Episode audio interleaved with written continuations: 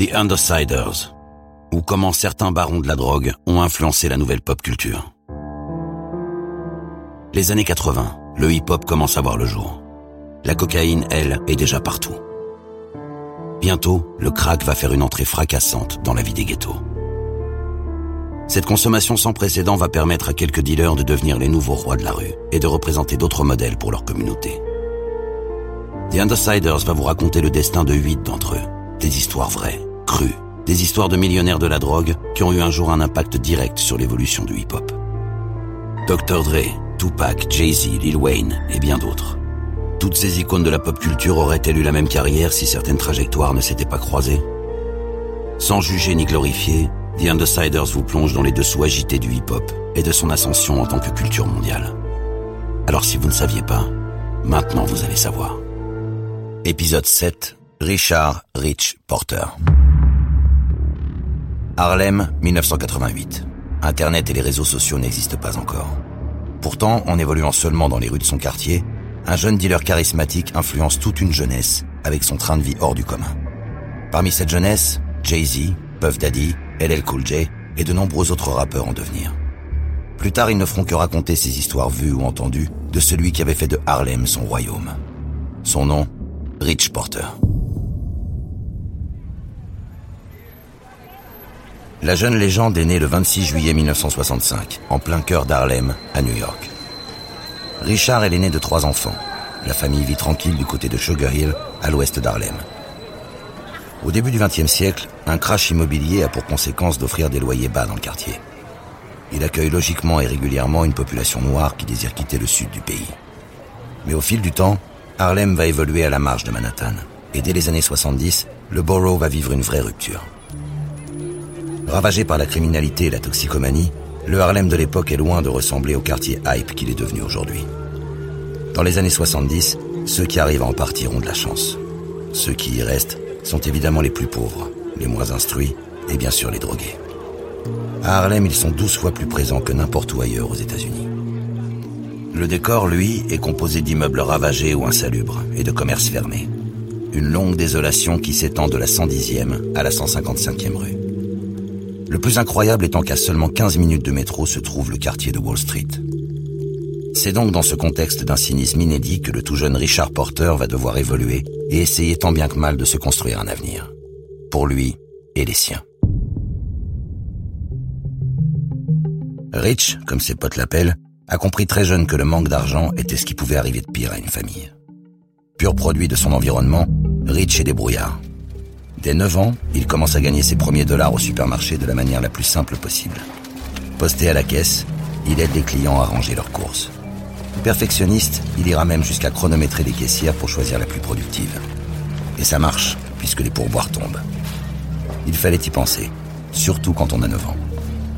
En fin de semaine, avec la somme récoltée, Rich achète des journaux qu'il revend le matin aux chanceux qui partent travailler.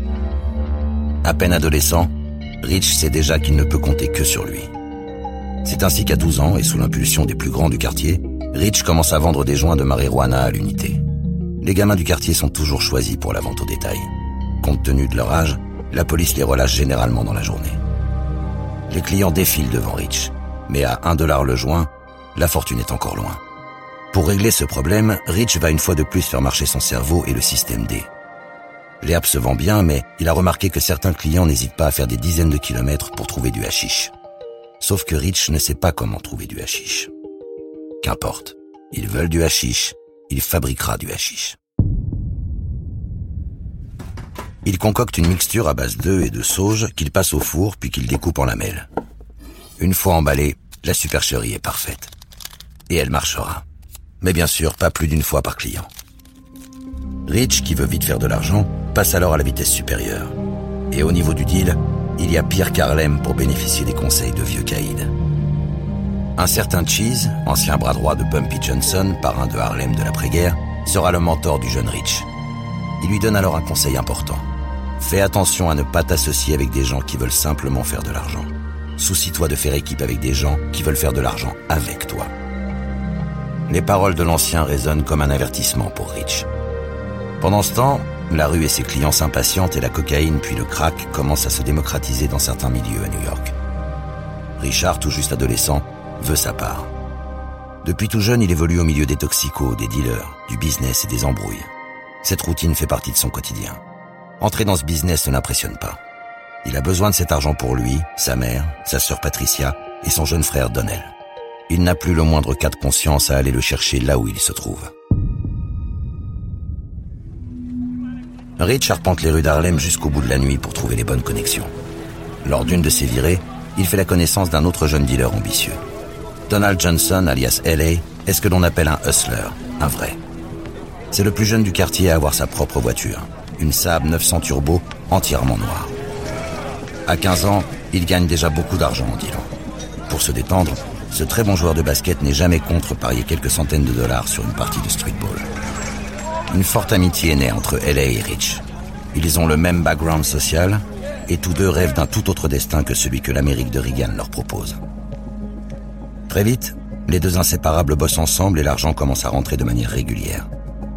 Rich et LA se procurent rapidement la panoplie du dealer haut de gamme, beeper et téléphone portable.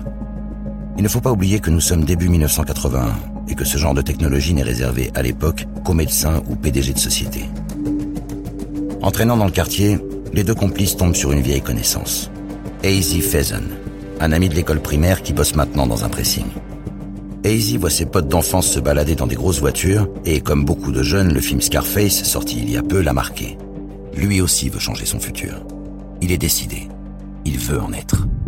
Seemed like to me after the movie Scarface came out, coke was everywhere and prices was cheap. Rich et LA vont lui fournir ses premiers grammes. Hazy est bon vendeur et il a sa méthode.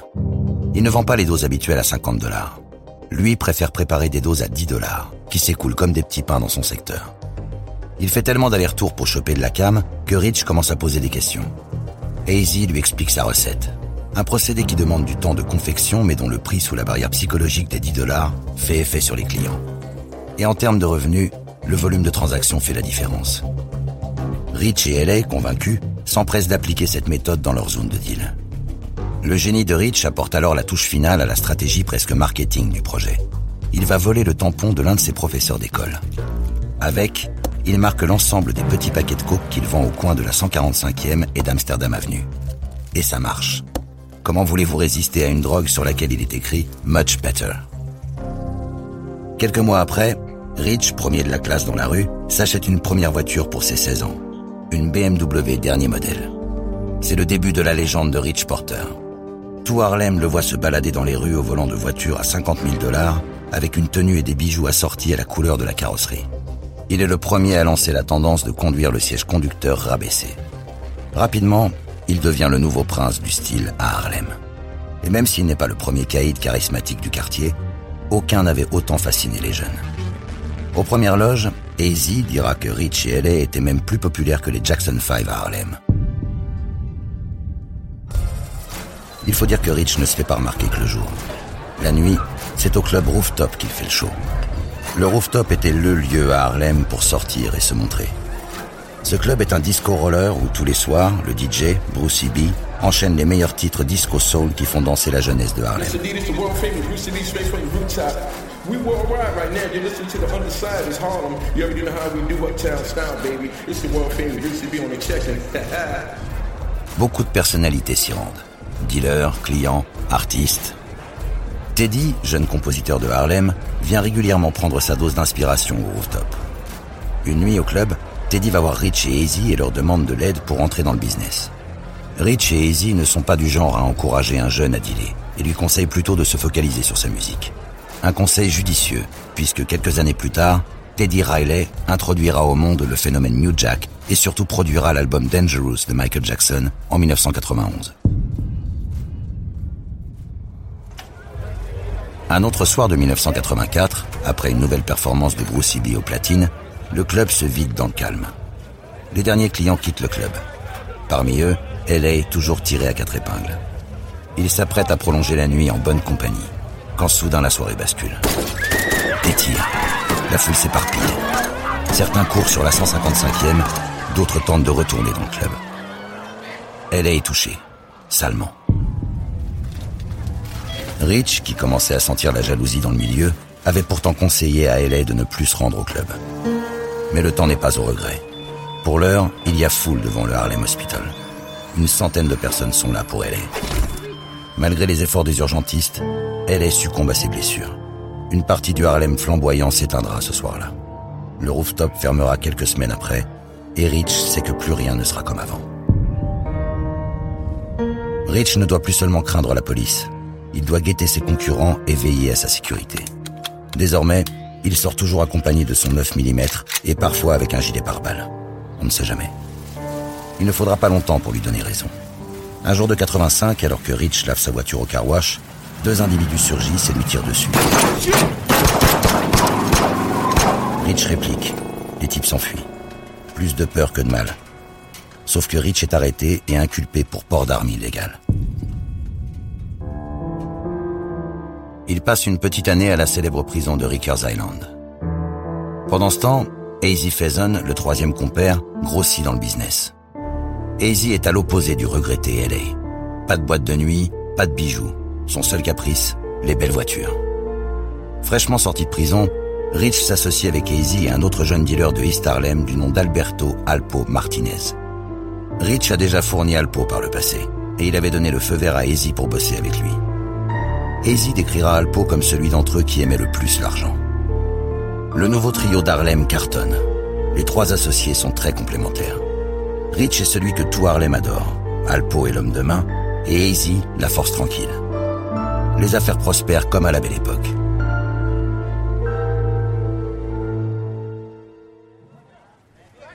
Le trio est roi à Harlem. Et il n'est pas rare de voir les jeunes rappeurs du quartier venir passer du temps avec eux. Les dealers comme Rich sont leur principale source d'inspiration quand il s'agit d'écrire des textes sur le côté glamour de la rue, oubliant la plupart du temps d'écrire aussi sur les conséquences de ce choix de vie. LL Cool J, rappeur devenu aujourd'hui acteur, raconte dans ses morceaux comment Rich et Easy lui donnent des conseils pour sa carrière et comment il passe des journées entières à se marrer et à faire de la bécane dans le quartier. D'autres futurs stars suivront pour saluer Rich à Harlem. Salton Peppa, Heavy D, Eric B et Rakim, et même le tout jeune Puff Daddy. Coming uptown, you know, I looked up to those rappers and I didn't, I pieced it all together when I saw it like, oh shit, I look up to the rapper, but that rapper looks up to these street guys. Rich assoit encore un peu plus sa légende. Il change de voiture comme on change de basket. Au total, il en accumulera plus de 40, toutes payées cash. Comme cette Porsche 944 Turbo qu'il paie avec 75 000 dollars contenus dans un simple sac en papier craft. Rich Porter et ses associés sont d'ailleurs les premiers Afro-Américains à posséder des BMW décapotables à New York. Et avec les voitures vient évidemment le reste de la panoplie. Médaillons en or, basket immaculé, sable dernier cri. La légende veut que Rich ne porte jamais deux fois les mêmes affaires.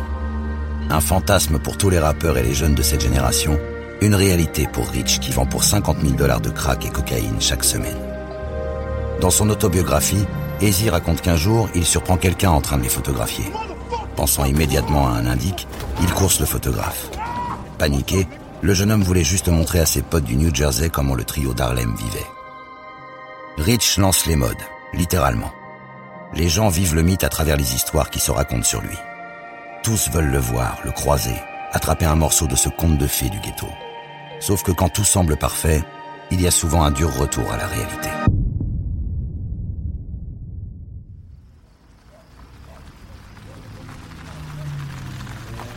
Un soir d'août 1987, Hazy, accompagné d'un pote dealer et d'une amie, se rendent dans un appartement du Bronx sur la 169e.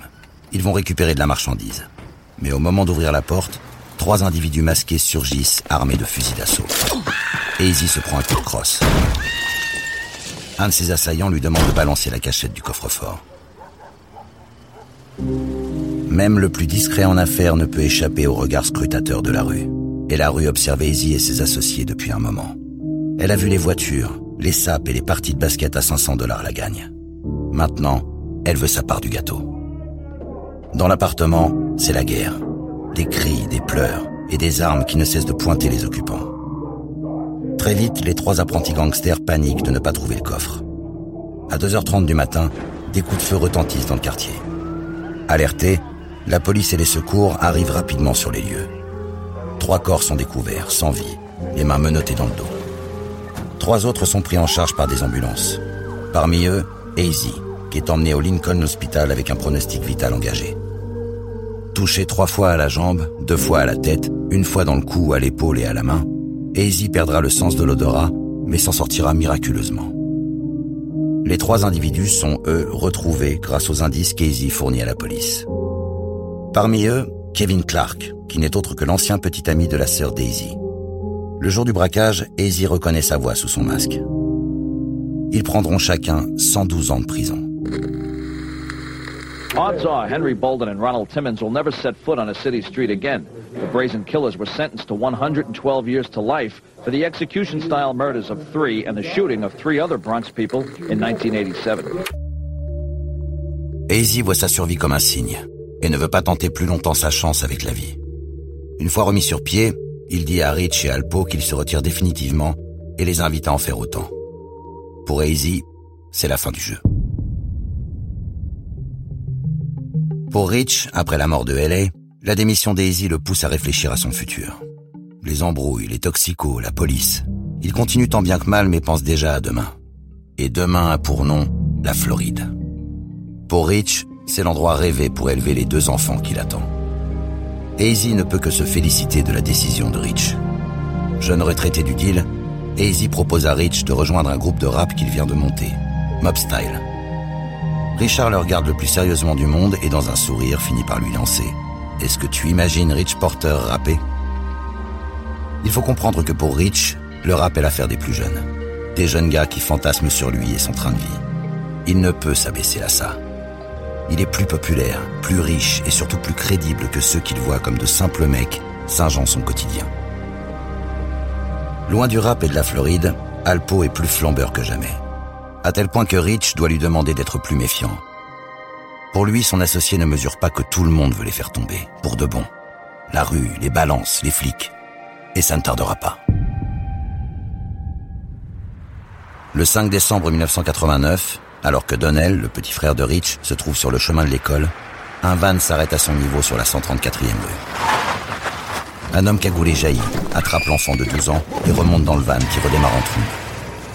Un véritable kidnapping que les ravisseurs ont bien l'intention de faire fructifier. Par téléphone, il demande à Rich et sa famille une rançon de 500 000 dollars. Rich est comme un fou.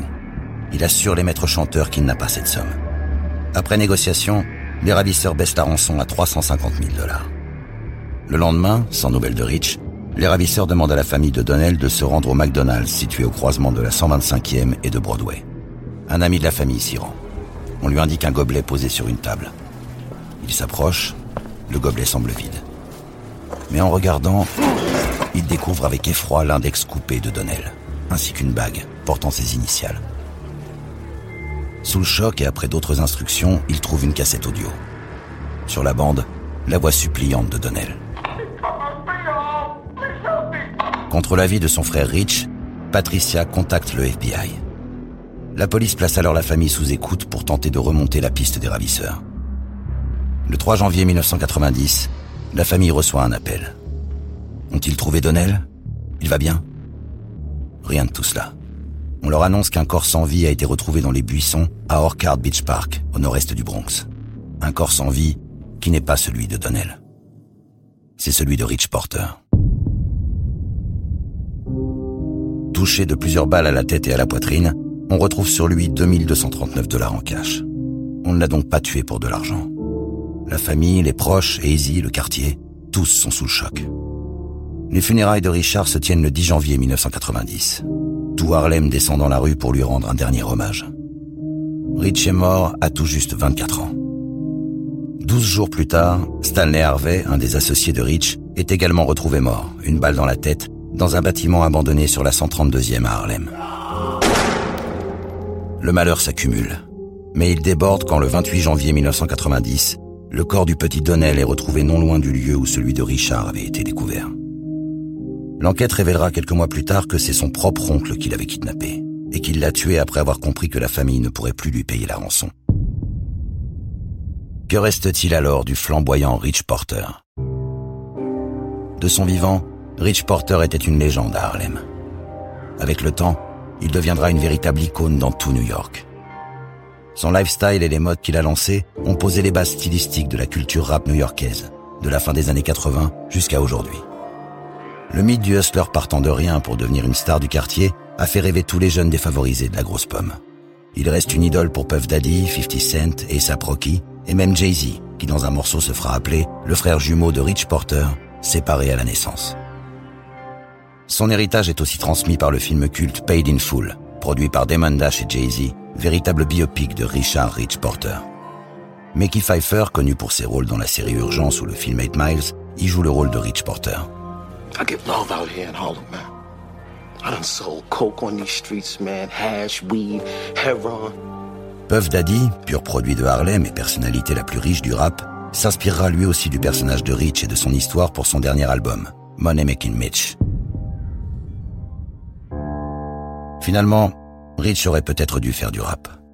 Il aurait pu, comme Easy et son groupe Mob Style, sortir plusieurs albums, faire des clips, des concerts, se contenter de rapper la rue, ses histoires de drogue, plutôt que de les vivre au premier rang. Les années n'ont pas ralenti les rumeurs au sujet du meurtre de Rich, et l'une d'elles se révèle tenace. C'est Alpo, le partenaire, l'ami de Rich, qui l'aurait tué.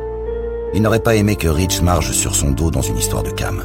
Et plutôt que d'en discuter, Alpo l'aurait abattu. Aussi incroyable que cela puisse paraître. Et pourtant Alpo lui-même le confirmera quelque temps plus tard. Pour lui, le business passe avant les sentiments. Tout simplement. The question is, did I, did I have anything did I kill Rich?